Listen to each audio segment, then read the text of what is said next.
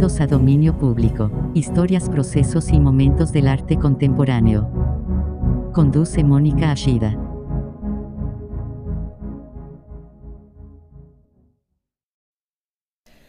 Buenas noches, bienvenidos a Dominio Público, historias, procesos y momentos de arte contemporáneo. Les damos la más cordial bienvenida a quienes nos escuchan a través de la radio en la FM, en el 96.3 en Guadalajara, en el 91.9 en Puerto Vallarta y el 107.1 en Ciudad Guzmán. Así también para quienes eh, se unen aquí a nosotros en jaliscoradio.com. Y les recordamos que seguimos grabando desde casa pero si quieren entrar en contacto con nosotros, pueden hacerlo a través de todas las redes sociales de Jalisco Radio, en Facebook, Instagram y Twitter, o en mi Twitter personal, que es Ashida Mónica.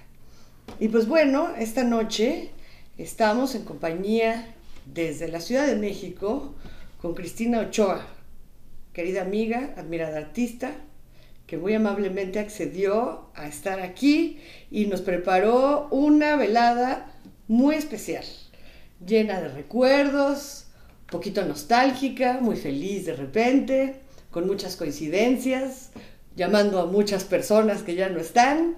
Una noche especial. Cristina, bienvenida. Muchas gracias por acompañarnos. Pues muchas gracias por invitarme y abrir este canal dimensional. Sí, va a ser, va a ser una, una noche muy especial. Así es que tienen que escucharlo toditito. Y antes que nada les quiero hacer una breve presentación de Cristina para que la vayan conociendo y se intriguen y la busquen después porque tienen que ver todo lo que hace. Y bueno, pues ella es una artista colombiana que reside en México desde el año 2011. Tiene una trayectoria de más de 15 años de práctica constante que se ha caracterizado por una perspectiva crítica hacia el consumo Trabaja en múltiples formatos con la idea del deseo y los procesos materiales de transformación. Parte de su investigación se ha enfocado en la idea del cuidado y lo ecológico. Estudió arquitectura y artes visuales en la Pontificia Universidad Javeriana y en la Universidad Nacional de Bogotá, Colombia. Ha participado desde 2005 en más de 50 exposiciones colectivas y 10 individuales. Es que ya una carrera larga, muy fructífera y muy interesante. Cristina, bienvenida otra vez. Muchas gracias. Que ahora aquí sigue produciendo el programa Norberto Miranda, que me acompaña aquí como cada semana, que ya se nos hizo costumbre. Buenas noches. Y le hiciste la vida muy fácil porque pues nos mandaste ya cuatro piezas hechas y derechas en donde vamos a transitar por un buen pedazo de tu vida. Así es que siempre hay que empezar por el inicio, ¿no? Y la primera pieza que nos presentas nos va a llevar a un viaje hacia una bella década de los noventas, donde todo era muy divertido.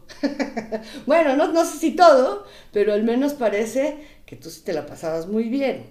Entonces, ¿cómo ves? Oímos primero la pieza y regresamos para que nos platiques un poquito de ella. ¿Te late? Sí, claro, escuchemos el comienzo de la historia. Perfecto, pues vamos a escucharlo y volvemos.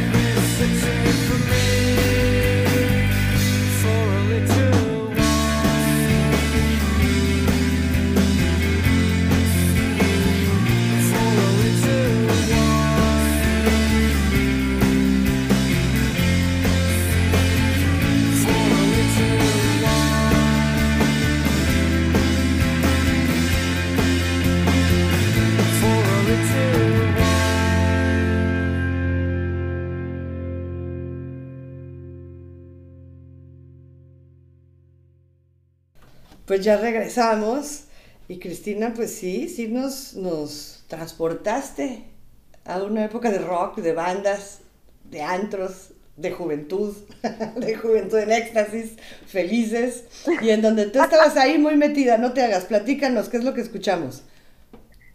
Eh, juventud en éxtasis, ¿qué tal? Sí, no, pre-internet. Pre-internet. Eh, muy importante. el comienzo de todo. Pues esto es una banda que se llama Two Way Analog, eh, en los 90 se llamaba Danny Dodge, es, de Daniel Jones, que era mi pareja por una década, ¿no? Como desde el año 98, algo así. Duramos 10 años juntos hasta que me vine a México. Y trabajaba con él, yo hacía las visuales, ellos tocaban, éramos todos amigos, súper jóvenes, chiquitos, ¿no? Entonces yo me iba a pintar con ellos, así, armaba todo, colgaba plásticos, de todo, armábamos escenografías. Un poco como un juego, algo que se empezó a volver cada vez como más profesional y más serio y como una escuela. Aprendí muchísimo eh, yéndome a, a, sí, hacer luces y después ya no me tocó aprender cómo, cómo era la vuelta, ¿no? Y la movida, ¿no? De lo que había que hacer en un Bogotá, pues con mucha violencia también, pero con, donde había una respuesta muy fuerte, Rock al Parque, ¿no? Fue una época muy bonita pero delatan mis años. No, bueno, y además complementaria, ¿no? Porque estabas en tus años de estudio también, ya metiéndote de lleno en, en, la práctica visual y aplicándola directamente. ¿Cuánta gente no querría tener esa oportunidad? Exacto, con muchos, digamos, con un par de los de la banda como que estudiaba, era parte como de esa escena, y todos compartíamos como una energía creativa, ¿no? Como una sinergia también muy bonita. O sea, son amigos que sigo teniendo hasta hoy en día, ¿no? Y gente que sigue haciendo algunos música, otros no, pero ahí estamos.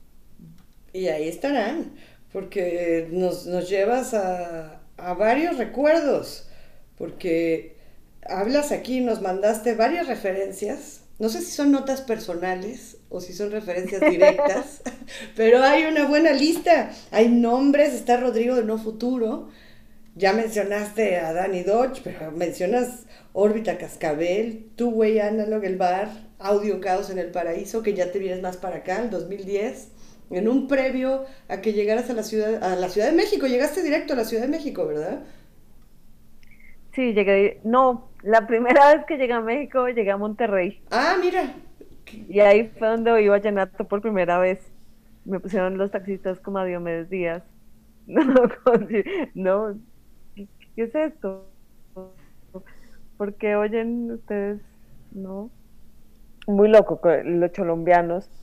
Muy fuerte Monterrey la llegada ahí. Pero bueno, eso fue un poquito después, digamos, adelantándonos en el tiempo. este primer bloque era como esa vida como con la banda y después ya empiezo a involucrar como el sonido en el performance y en la música, ¿no? Lo popular siempre como que estaba ahí, como en ese trabajo, como del escenario, dentro, fuera, de ser el performer, de estar actuando desde lo sonoro hasta el, espectáculo, ¿no? Como el, el, estar ahí dando un espectáculo de alguna manera, ofreciendo algo como hacia el exterior también es, creo que lo, digamos que fue una muy buena escuela, ¿no?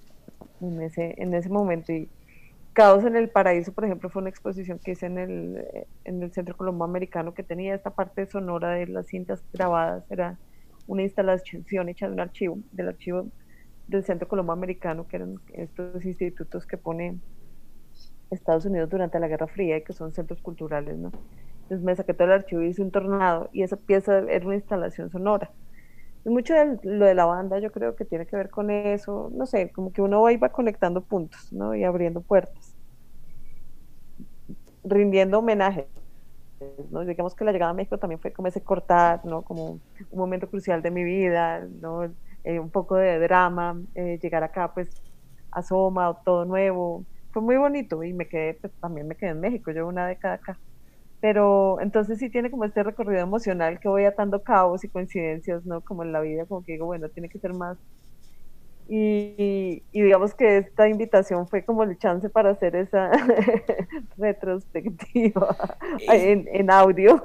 No, y además nos platicabas que de una manera poco conocida en realidad, ¿no? De tu carrera, como que es algo que no, no surge comúnmente de que eh, ahora vamos a platicar, claro que sí, de piezas que has hecho, de exposiciones, de todo, pero que están muy ligadas a este gusto personal, ¿no? A esta vertiente sonora, no sé si es que haces playlist, o sea, de, de, una faceta que siempre está muy presente en ti, pero que a lo mejor no es tan común que la dejes ver. Así es que nos, nos encanta, qué bueno que te animaste a hablar de esto aquí con nosotros y, y además aprovechando el medio. No, está perfecto, me encanta la radio y, creo que sí, que es perfecta excusa como que esta idea del mashup siempre me ha gustado. Yo creo que mis primeros contactos con la tecnología eran, mi papá es ingeniero electrónico, ¿no? Entonces está como esta parte y músico, o sea, esta parte sonora lo tiene ahí, ¿no? De repente, bueno, súper fotógrafo, tomaba fotos y ya, ya no, pero ahora está volviendo. Pero esta parte de, de los sonoros siempre estaba ahí, ¿no? Y el vallenato también, de alguna manera, tenía que ver con mi papá. Entonces como que yo grababa, por ejemplo, videos que agarraba en el Petamax cuando llegó a la casa, agarraba cassettes, mezclaba todo, siempre había como una fijación. Y tenía mi, no, mi teclado, o sea, el juego con, con los sonoros siempre, siempre he estado ahí, pero nunca me sentí, digamos, como, o sea, cantar, me subo al escenario, jodo, hago karaoke, me encanta, ¿no? Y tengo piezas que son karaoke, que tienen que ver también con, con eso que genera la música, ¿no? Que, es, que me parece muy fuerte como, como colectivo, ¿no? Como poder pararte y gritar junto a otra persona y como de todo eso que se está votando ahí, ¿no? Claro. Oye, Cristina, pues vamos a tener que ir a nuestro primer corte, pero no se vayan porque seguimos en este recorrido acompañados esta noche. Volvemos. Estás escuchando Dominio Público.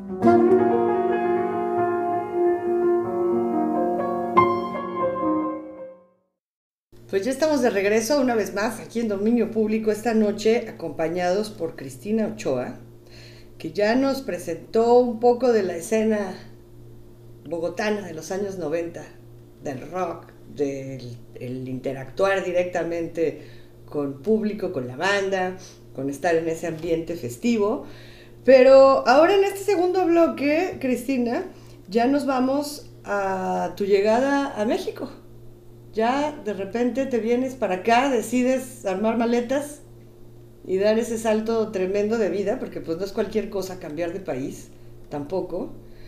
Y yo suponía que te habías ido a la Ciudad de México y no, me dices que, que te fuiste a Monterrey en donde te topas con esta primera gran coincidencia, ¿no? Eh, yo creo que vamos a hablar de muchas coincidencias entre México y Colombia que, que te llevan a, espero que a sentirte en casa porque estás en casa, por favor, y que, que te recuerdan y te hacen tener todas estas relaciones, ¿no? Sí, la llegada a México fue increíble. Tampoco pensaba quedarme acá. Me invitaron a hacer una exposición y llegué con la receta milagrosa, que era un performance que era la cura para todos los males. es muy, diferente lo que no le digo que uno termina haciendo lo mismo.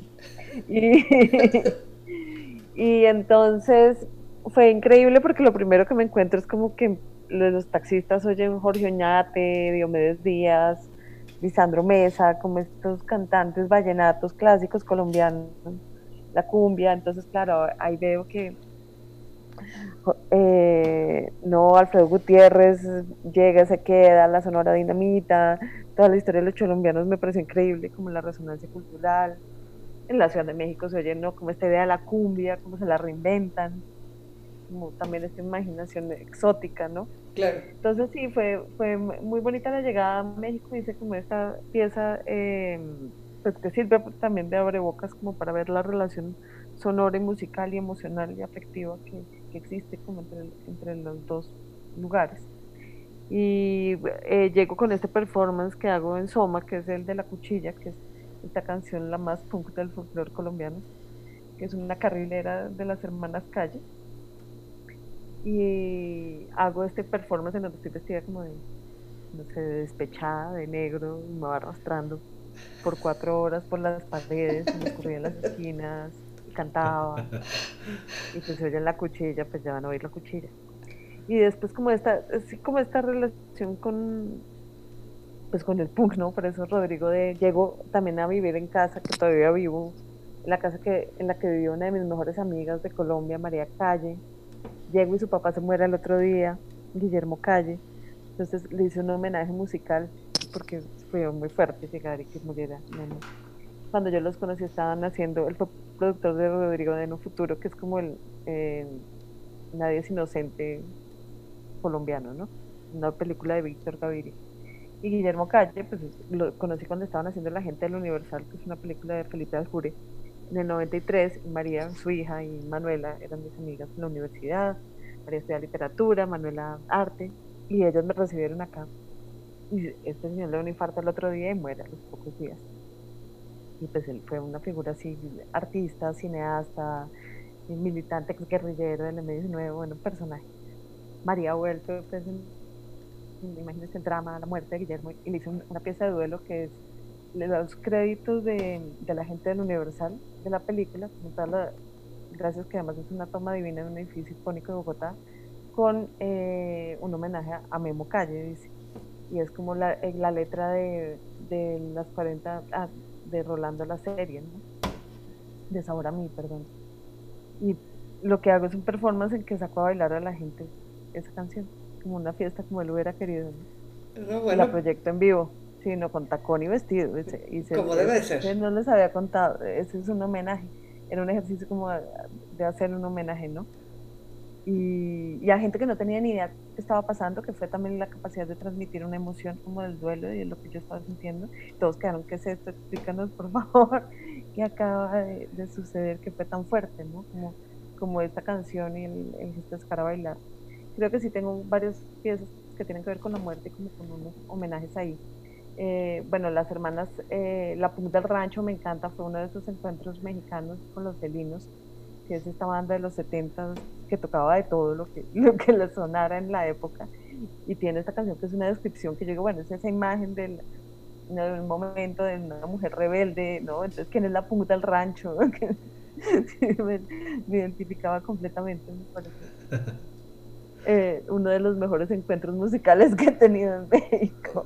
Pues yo creo que tenemos que escucharlo, porque si no, nomás nos quedamos picados. Vamos a oír la pieza que preparaste y regresamos a platicar contigo, Cristina. Volvemos.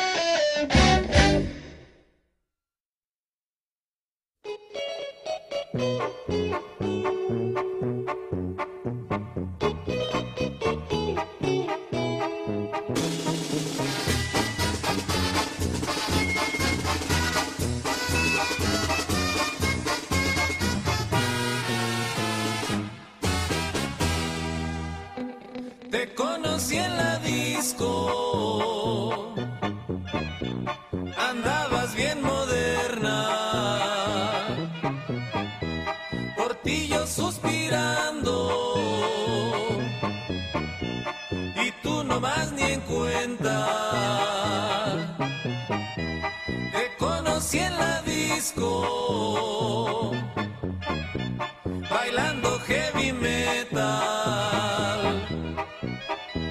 con tus lentes oscuros, rapada la cabeza, pareces pon de rancho, mira te ves muy mona, así con esas fachas, pareces la Madonna, no le hace así te quiero, si tú me das tu amor, por ti yo podría ser estrella de rock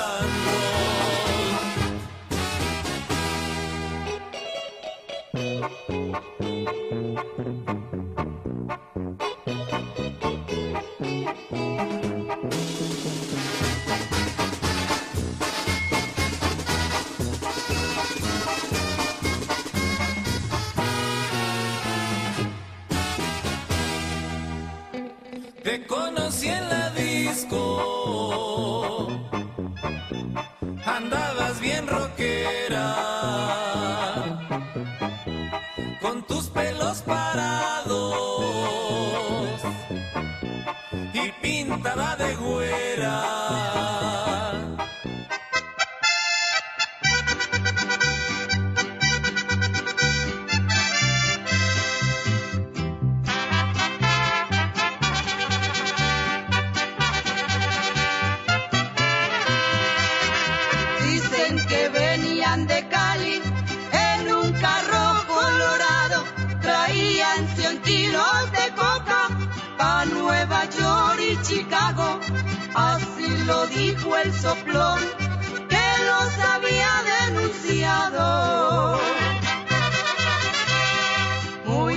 Avanzada la noche, iban cerca de Cartago, pero llegando a Cerritos, los estaban esperando.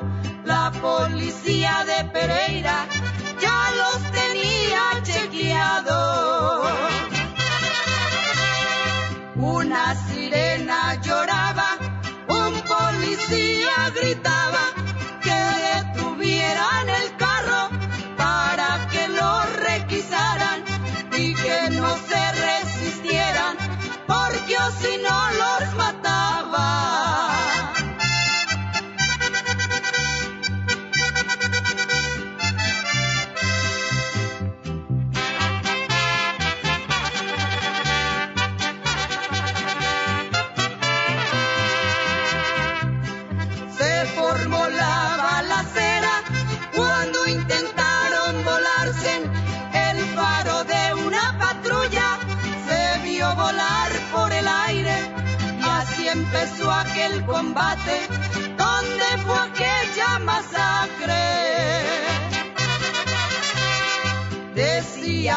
El peludo, eso tenía que pasar. Mis compañeros han muerto, ya no podrán declarar.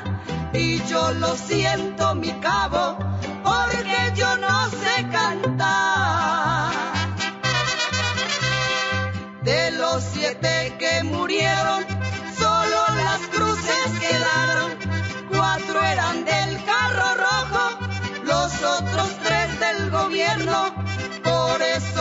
se preocupen, irán con Pacho al infierno.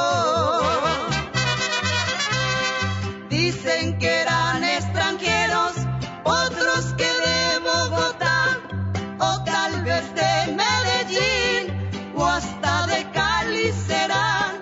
La verdad nunca se supo,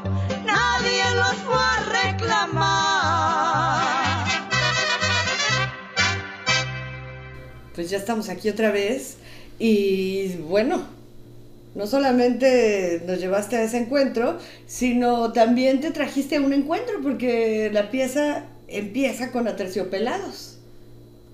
Una canción muy fuerte, pero que resulta que es algo que te traes tú, ¿no? Aquí encuentras cosas que, que te remiten a, a Colombia y después aquí en México te reencuentras con colombianos. Sí, total, hay una familia colombiana y como esa conexión. Y con Aterciopelados era gente pues, que nos conocíamos de antes y ellos invitan a un artista a hacer visuales en el escenario. Entonces justo como a los pocos meses me invitaron a hacer visuales en vivo en un festival acá. Y bueno, la locura divina, la experiencia. Y Héctor, bueno, nos conocemos hace muchos años y es también una persona que tiene un proceso súper bonito. Andrea también, pero y fue un trabajo muy chévere, pero también es muy loco estar uno acostumbrado a estar abajo del escenario, estar arriba con la banda, me pedían autógrafos y De yo verdad, te éramos volviste cagados una estrella. Una estrella de rock. Me fui con mi amiga Viviana, si no es ya estar una ahí arriba con muchísima, muchísima gente. Si no, no, no, no, no. Eso, da- eso es otra historia, ¿no? También muy loco. Entonces sí, como que siempre he tenido mis coqueteos musicales, otros desaciertos también, ¿no? Como ha pasado de todo. Digamos que, bueno, he hecho muchas piezas como playlist, como la, la del Exteresa también, que era como esta relación como medio infantil también, digo, hay hasta diamantina morada, como que dije, lo vi, lo prediqué, la diamantina morada. Exacto. En el 2012. Ahí estaba ya presente, caramba. Una pieza, mi playlist, digamos que eh, no fue incomprendido, pero sí hicimos un desmadre que me recordó mucho como a la, como a la marcha ahorita, como esta cuestión con las mujeres que no es que no hubiera pasado antes, pero no pasaba así como, como lo que he podido sentir últimamente y creo que es muy valioso. Sin embargo, era como esta relación como con una música, digamos, el inglés como una segunda lengua y como, como esta conquista cultural de resistencia, de lo feminista, que es que no, ¿no? como una pertenencia incómoda, de alguna manera, y, pero pues que se disfruta, ¿no? Entonces sí, estuvo chévere, pero pues eso me llevó también como a, seguir, digamos, en estas, como hablando a través de la música y del sonido, ¿no? Porque hice otras piezas, como otras experimentaciones sonoras, y, y tienen que ver también con pues como con estos espacios fantasmagóricos, ¿no? Como con otro tipo de lugares, digamos, y de encuentros, como más del azar, de, de, sí, del caos, que tienen que ver con la música popular, ¿no? Como con, con las emociones, con eso, pero ya empiezan a moverse otras cosas. Y, y de aquí nos vamos enlazados perfecto con la tercera pieza que preparaste, hablando de esta serie de coincidencias y de eventos afortunados. Y de intercambios. Exacto, para unir mundos, ¿no? Así es que vamos a escuchar la tercera pieza, Cristina, y regresamos para seguir platicando. Juan Padilla es un joven, ya un muchacho, ya, ya un señor, ya, que él llegó aquí a Puerto Colombia un domingo a pasear con su novia. Y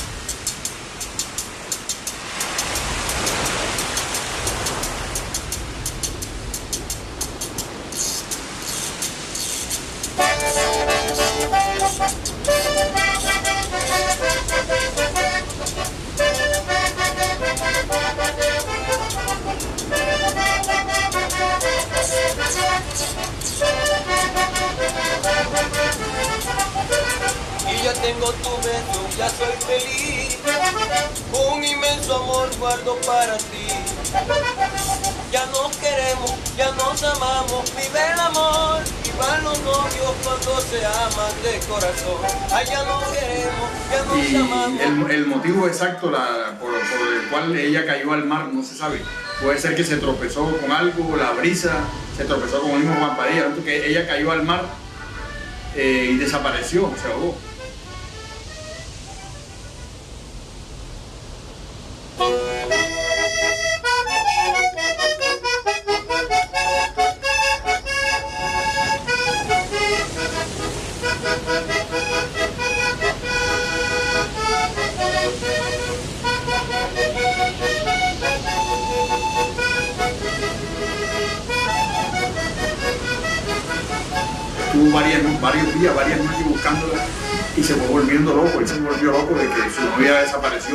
Y se quedó acá. El, suceso de, la desaparición de Lutari eh, hace más de 25 años. Y todavía, realmente él todavía la está buscando.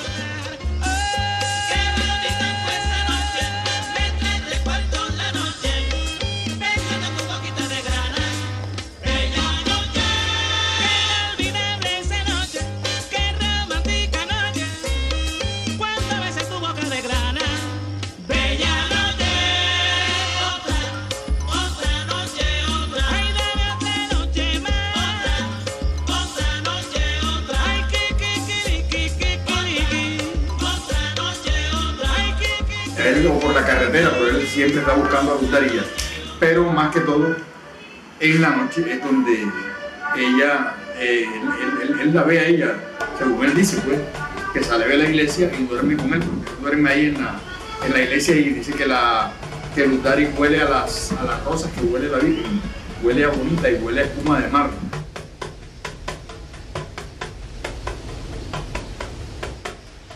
La Virgen tiene hospedada a Luz Daria ahí en la iglesia.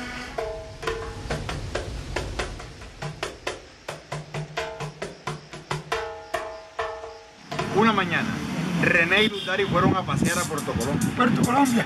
Sucedió que cuando caminaban sobre el muelle, de pronto, no se sabe por qué, a Lutari el cuerpo se le fue hacia un lado, cayó al mar y desapareció entre las olas. La bola. Después de eso que le pasó a Lutari, René se quedó buscándolas por las playas cercanas al muelle. Muelle. Con el paso de los días, el hombre angustiado por no encontrarla se fue enloqueciendo hasta que enloqueció del todo. Ahora, después de muchos años, él sigue por ahí, entrelazando los lugares y sucesos del pasado con los del presente.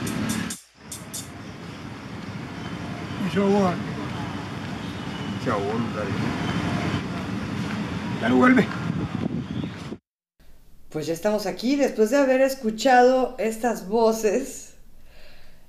Pues nos dejas con una intriga total, porque al parecer es una historia muy, bueno, no muy, eh, tremendamente sorprendente, ¿no? Lo que pasó, eh, que se relata en esta pieza, de estos encuentros más allá de lo personal y físico.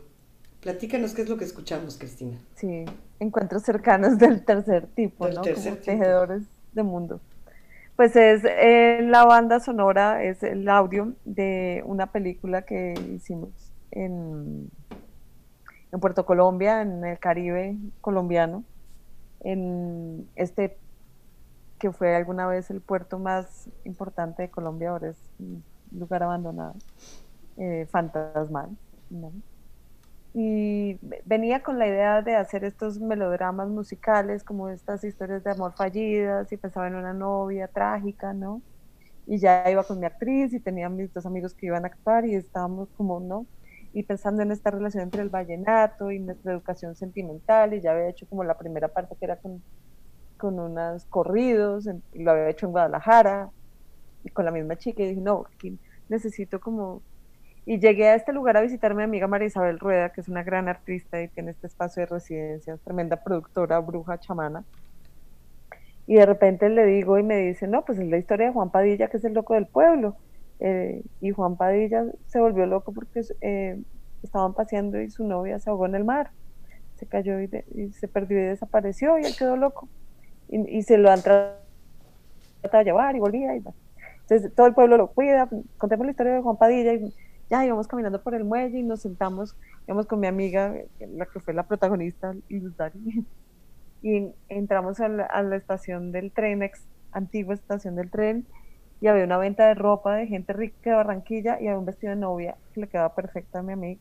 Y de repente María Isabel dice, ay, ya tenemos cámara, un- esta chica tiene una 5D, yo no sé qué, entonces ya llamo a estos manes y les digo a mis amigos y les digo, bueno, vamos a hacer una película mañana. Así nomás. Colombia. Algo sencillito, hagamos una película. Y ya al otro día tenías, ¿no? Mario, ya no, que es María Marisabel, ya que se para en el puerto y dice, no, ahí está un niño vallenatero divino, ¿no? De 18 años tocando vallenato, entonces ya teníamos acordeonista, ¿no? Y se- me hice el video y lo tienen que ver, no lo he mostrado, hay que hacer una ópera prima. Por. Bribraje lo ha querido mostrar en, en el Festival de Cine Bogotá, no, no, no ha pasado. Yo lo quería mostrar en Puerto Colombia, le he dicho a María Isabel, Juan Padilla se murió, y fue increíble cómo él entró ahí, cómo era como la necesidad de, de Luz Dario de contar esa historia a medida que la fuimos descubriendo, Claro. porque fue un descubrimiento del azar todo el tiempo y todo el mundo lo hizo con la mejor voluntad. Todo el mundo, usted cree que, que alguien cobró, yo no tenía plata, y entonces los invité con lo que tenía. ¿no? Claro, claro. pero, puta, o sea, fue así, nos la pasamos increíble, pero una historia hermosa, ¿no? Como que dice, bueno, ¿cuál realismo mágico? Aquí está esto. Muy bonito. Y eso tiene que ver con esos canales de los que veníamos hablando, ¿no? Como que a veces uno, no sé si el arte sea eso o no, ¿no? Pero tiene que canalizar otras cosas que incluso medio va entendiendo en el camino, ¿no? O como hablar, como precisamente dar, dar esas voces, ¿no? Tejer esas relaciones. Creo que tiene que ver con eso, digamos, lo que viene también como de esta aventura sonora y de mencionar a los que deben ser homenajeados, nombrados. Y justo como en ese camino del sonido yo trabajo con mucha gente, eh, ahorita van a ver una pieza que es con un amigo que es ingeniero de audio con el que hago cosas y y es como una casa que se derrumba, como que está esta idea del caos, ¿no? Siempre ha sido una colaboración y en esas colaboraciones, eh, uno de esos colaboradores, cuando estaba haciendo el proyecto eh, de Fármaco en Barcelona, eh, conocí a Xavi Gavín, que es, un chico artista, un punk catalán, así, ¿no? gran artista en video, hizo una película con Lidia Lunch, tenía como escribía, no tocaba su banda, no super rockabilly. Cuando nos conocimos iba, iba a venir a México, la excusa era que iba a venir a México con su banda de rockabilly que se había vuelto a rearmar. No, bueno, este man así, personaje. Y me fui a Berlín con él a hacer disque, a trabajar juntos, a colaborar y a hacer como toda esta parte, no medio musical, sonora, no como el video de lo que era esta escena en, Berlín con, con Pharmacon. Y fue, yo con él empecé como una comunicación también donde él me mandaba todas las cosas que hacía y todo su trabajo. Y él, uno de sus curadores era Alex Brahim, y era muy amigo de él, que yo también lo conocía hace años. Y justo la última vez que hablé con él, el man estaba medio loco, se había tirado ya de un eh, cuarto piso antes. Ok. Entonces ya tenía sus toques. Y el man, te era divino, siempre me mandaba todo lo que hacía y acababa de hacer una película que se llamaba Nadie es Inocentes, que por eso Nadie es Inocente, Sara Minter, gran amiga, otra homenajeada de las que está ya al otro lado. Y como que, eh, bueno, el man me escribe de las últimas conversaciones que tengo con él, me manda la película y dice, tienes que ver mi película. Y se llama Nadie Inocente y quiero que la muestres en México, en Colombia, donde sea. Y efectivamente llega la nada me, habló un amigo ya en, octubre 6, van a ser dos años, y me dice, Xavi se mató ayer. Y se tiró de un octavo piso. Y entonces lo último que yo había hablado con el manera que mostrara la película. ¡Qué barbaridad! ¡Qué barbaridad! Oye, pues entonces, eh, que, esta es una serie de tal cual, homenajes, eventos, recuerdos y con esto vamos a tener que irnos a nuestro segundo corte, pero bueno, pues seguimos recordando, vamos a seguir recordando a mucha gente, así es que no se vayan por favor, que regresamos.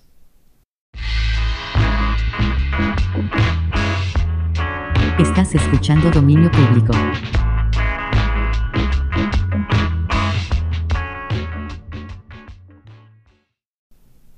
Pues ya estamos aquí una vez más en dominio público esta noche platicando con Cristina Ochoa, que nos ya está llevando por un recorrido por su vida, por sus recuerdos, por la gente querida, por los que están, sí, por los que ya no están, sobre todo, para rendirles este tributo merecido, por todas estas colaboraciones, ¿no? Esta, pues, esta camaradería, todo lo que nos has platicado hasta ahora, Cristina, tiene que ver con eso, ¿verdad? Con, con esta serie de, de voluntades que se unen para que se logren los proyectos, para que se logren hacer las cosas.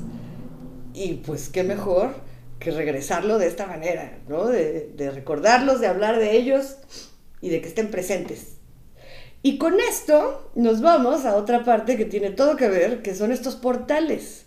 Porque si bien ya nos platicaste que llegaste a México, que estuviste en Monterrey, te fuiste a la Ciudad de México, donde estás ahora, ya hubo por ahí una pequeña eh, señal de tu relación con Guadalajara.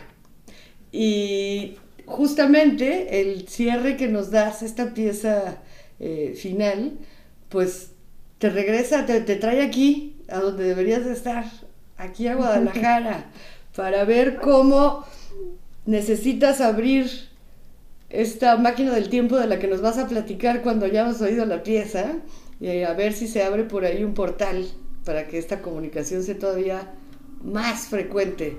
Así que vamos a escucharla para que Cristina nos platique un poco sobre qué fue todo esto. No se vayan.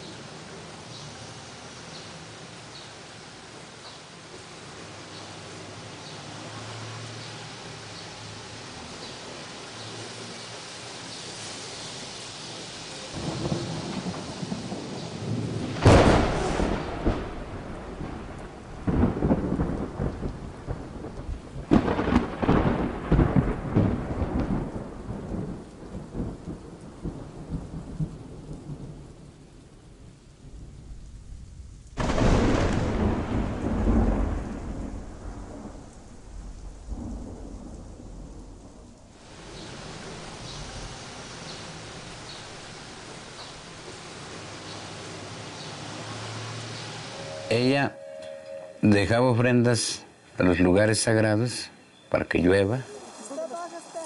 Ella combatía el viento, el granizo y la tempestad. Se registra una fuerte lluvia acompañada de granizo en gran parte de la Ciudad de México. La zona centro y norte fueron las más afectadas. De acuerdo con el sistema de aguas de la Ciudad de México, se detectaron al menos 49 encharcamientos.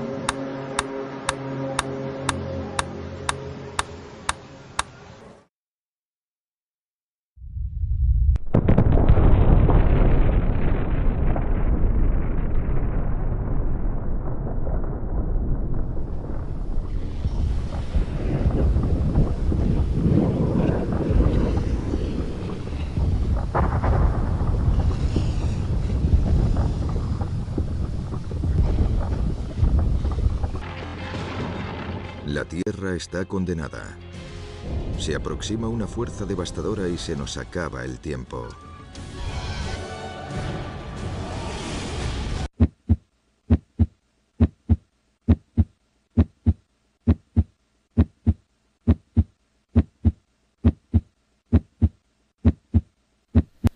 Pues ya estamos aquí otra vez y Cristina nos dejaste con una mezcla tremenda de sonidos, de sonidos, de todo, porque eh, ya nos hablabas, ¿no? De esta cosa de una casa que se derrumba, pero por ahí también ya está. Ya habías hablado de fármaco y ahora con, las, las, piezas que trabajas, ¿no? Con estos sonidos eh, y tu investigación que haces con las plantas. Hay un montón de información en esta, en esta pieza. Y platícanos, ¿cómo es que te trae a Guadalajara? ¿Cómo es que todo esto se mezcla para, para abrir estas vías de comunicación? Está primero la, el canal comunicante, la máquina del tiempo. Creo que es, es esto, ¿no? Cuando la memoria es como eso. Y empieza realmente con una pieza que se llama Adoro, que es una instalación que hago aquí con Karen Hoover hace un chingo de años y era una casa que se estaba cayendo en ruinas y la forra de diamantina dorada, pero empieza a desboronarse. Hay una pieza de audio, que es lo que oyen un poquito, pero realmente es un loop de dos minutos, donde está con la frecuencia como del oro y se va cayendo. Esa pieza la hice con Eduardo Benítez, que es este ingeniero de audio, con el que estoy haciendo lo de las plantas ahora. Y he hecho otras piezas con él. La de la Guaca, que fue la del primer salón ACME, que está ahí en Archipiélago, por ejemplo, que tiene unos golpes. Lo que pasa es que será una tortura para ponérselas.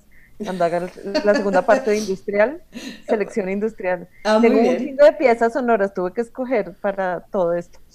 tuve que hacer una selección en donde hay un otra, otro lado B de este playlist. Entonces, o sea, como el lado C más bien. Pero bueno, el caso es que eh, después llega la máquina del tiempo que le hago, eh, es una colección también de eventos que abren esta puerta como estos espacios dimensionales misteriosos y la muestro primero en Casa Mauer cuando existía, que era un lugar que, en donde me pasaban cosas muy extrañas y amo a Anuar y todo, pero me desmayé ahí tres veces. Hice como este portal dimensional, que es un loop de 14 minutos en video, una proyección sobre espejos rotos, ¿no? Y rompe el espacio, pero creo que además el, el trabajo del- de audio me gustó mucho, era una colección también de, de- de audios, imágenes eh, entre archivo y grabadas in situ, ¿no? Entonces, como que me gustó mucho hacerla y creo que sí, es, es un portal dimensional. Eh, y cuando lo mostré, lo mostré en Arteria con una invitación de Omar Guerra. Antes había venido, había ido a Guadalajara a hacer un- eh, una expo con, con el colectivo La Favorita, con. Acme, con con, con, bueno, todos, una exposición muy chévere en el MAS sobre el valor y hice una instalación ahí de, de objetos brillantes y ahí con Omar cuadramos para hacer la expo de Arteria, que era la máquina del tiempo, pero en Arteria, muy bonita. Fue cuando fue a hacerlo del páramo también, fue como todo el tiempo. Entonces, como siempre voy y hago cosas tan chéveres en Guadalajara y me la paso también. pues yo tengo que volver pronto, eso sí. Es pero me señal. encanta. Sí, me, me parece, con Omar también siempre ha sido muy chévere trabajar, ahorita tengo con ellos en la expo virtual de Armendager, tengo una pieza, también con Guadalajara hay una conexión muy bonita con ustedes, no, tengo grandes amigos en Guadalajara, larga historia también ya. Pues ya estás abriendo portales. Aprovechalo, aprovechalo para que sea un momento en el que ya se vuelva más frecuente o más duradero, ¿no? A lo mejor vienes muy poco. ¿Quién sabe? Exacto, necesito ir más. Y por más tiempo seguramente. Hacer la segunda parte de la máquina del tiempo, o quién sabe qué más. No, bueno, además para que la tienes que actualizar, ¿no? También ahí había unos sonidos medio catastróficos. Así es que creo que sería bastante pertinente en vista de lo que estamos viviendo, que te vengas a a actualizarla. La pandemia de Arcs en Guadalajara. Imagínate qué cosa tan tremenda. Oye, Cristina, pues qué barbaridad que el tiempo siempre nos gana. Queremos platicar más, queremos que estés aquí, queremos que pasen muchas cosas, pero desgraciadamente pues se nos acaba todo esto y tenemos que despedirnos, pero nos dejas con muchas cosas, con muchos recuerdos, con conocerte un poquito más íntimamente. ¿Cómo pueden hacer quienes nos están escuchando para, para ver más tu trabajo? Porque vale la pena, yo espero que se hayan, les hayas sembrado ahora sí literalmente la semillita para que te busquen y puedan escuchar bien, para que puedan ver bien todo esto con lo que trabajas. Pues, es- a ver, estoy en Facebook, mi, tengo mi página web, es cristina-ochoa.com. Estoy en Instagram como Cristina Ochoa F. Eh, tengo otro Instagram que es el de Farmacon, que es mi proyecto pues con sustancias que se llama Jardín de la Esperanza Psicoactivo. Y estoy en el Facebook también, esas cosas. No, no he entrado al TikTok de milagro. No, no, no, no, no, ya, ya oyes que puede ser peligroso, pero también una gran herramienta. Es que quién sabe si dentro de poco vayamos a ver tus videos ahí. No. Estoy a esto que, mejor dicho, no me falta nada. Muy- Pero me da miedo. Es como, ay, me gusta, pero me asusta. No, bueno, ¿Hasta pues- dónde puede llegar la capacidad performática aquí? Claro, pero pues mira, dos días más de encierro y seguro ya estás ahí. No hay ningún problema. No, bueno, pues ya, ya me tocó salir y dar clases en vivo. Mi performance en vivo. Ah, pues ahí está, ya, además con eso, ¿no? Hasta en el terreno de la docencia también ahí estás. No paras, no paras nunca en muchísimos terrenos. Y pues búsquenla, por favor, busquen más de su trabajo porque queremos aquí que, que la vean en vivo, por supuesto, pero está un poquito difícil. Y pues nada, Cristina, mil gracias por haber compartido con nosotros esta velada, por haber compartido tantos recuerdos a tantas personas, tantas piezas. Como dices, tu oído finísimo. Sí, sí, por habernos compartido de tu, de tu talento, ¿no? Que tienes este para, para conocer, para trabajar dentro del, de la música y el audio. Muchas gracias. Y gracias por haberlo hecho por Muchas primera vez. Qué gracias. gusto, qué gusto que te hayas animado aquí. Muchísimas gracias a quienes nos escucharon, muchas gracias Jalisco Radio, gracias a los técnicos que hacen posible que lleguemos a ustedes y pues no nos queda más que esperar que nos acompañen la próxima semana. Buenas noches.